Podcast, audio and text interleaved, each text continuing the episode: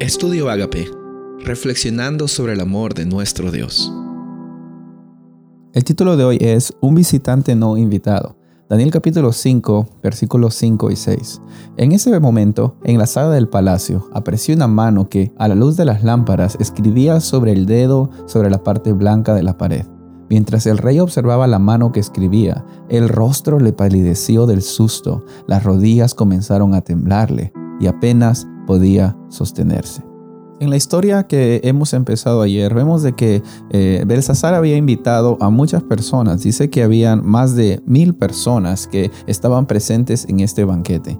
Pero había una persona muy importante que Belsasar no invitó, que debía haberlo invitado en primer lugar ese era Dios. Él aparece como un visitante eh, no invitado en esta fiesta para decirle de que realmente la razón por la que él iba a pasar por una circunstancia difícil era porque él no había invitado a Dios en su corazón.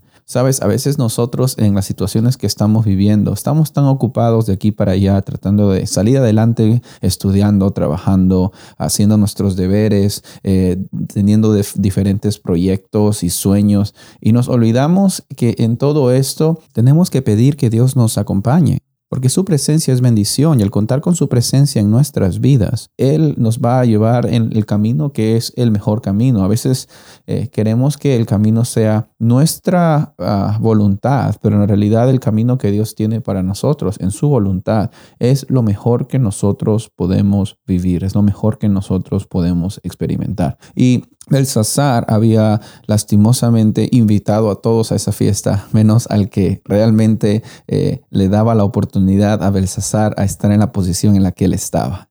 Cuando nosotros tenemos logros o cuando tenemos algún tipo de éxito en esta vida, eh, lo primero que tenemos que hacer es meditar eh, por qué es que recibimos lo que recibimos y por qué es que Dios nos permite estar en la situación en la que estamos. Que no eh, sea la misma experiencia la nuestra que la que tuvo Belsasar. Porque cuando él vio las manos y él vio la inscripción y vio que esto era parte de algo sobrenatural, él se dio cuenta y él sabía, como les digo, lo que estaba haciendo. Él se dio cuenta de que en realidad no tenía al Dios verdadero y quería eh, saber cuál iba a ser su futuro. Él estaba muy eh, desesperado, él estaba pálido y también tenía mucho miedo. Sin embargo, en medio incluso de estas circunstancias, él decide no ampararse a Dios, sino con sus propios eh, logros, sus propios esfuerzos, intenta ver qué era lo que realmente decía esta inscripción en la pared. Y lo que hizo él fue llamar a lo mejor de su gente.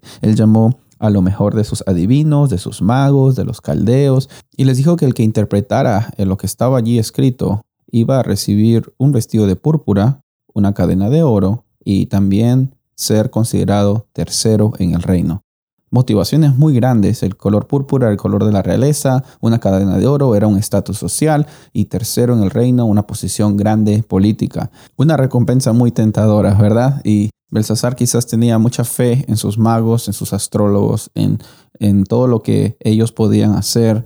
Pero la verdad es que si el mensaje venía de Dios, solamente una persona enviada por Dios iba a ser la persona que podía interpretar ese mensaje. A veces nosotros nos dejamos llevar por las recompensas que podemos recibir en esta vida y pensamos de que por medio de ellas vamos a alcanzar ser alguien, pero nosotros somos los que somos y somos alguien porque nuestro Dios nos da un gran valor al darnos la oportunidad de recibir vida eterna en Cristo Jesús.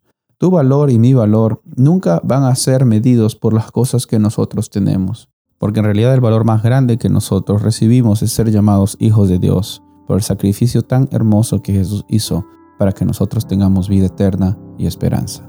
La invitación de hoy es para que respondas al llamado que Dios está haciendo en tu corazón y deja que Él trabaje y deja que Él te bendiga, deja que Él te dé esperanza, incluso en los momentos más difíciles.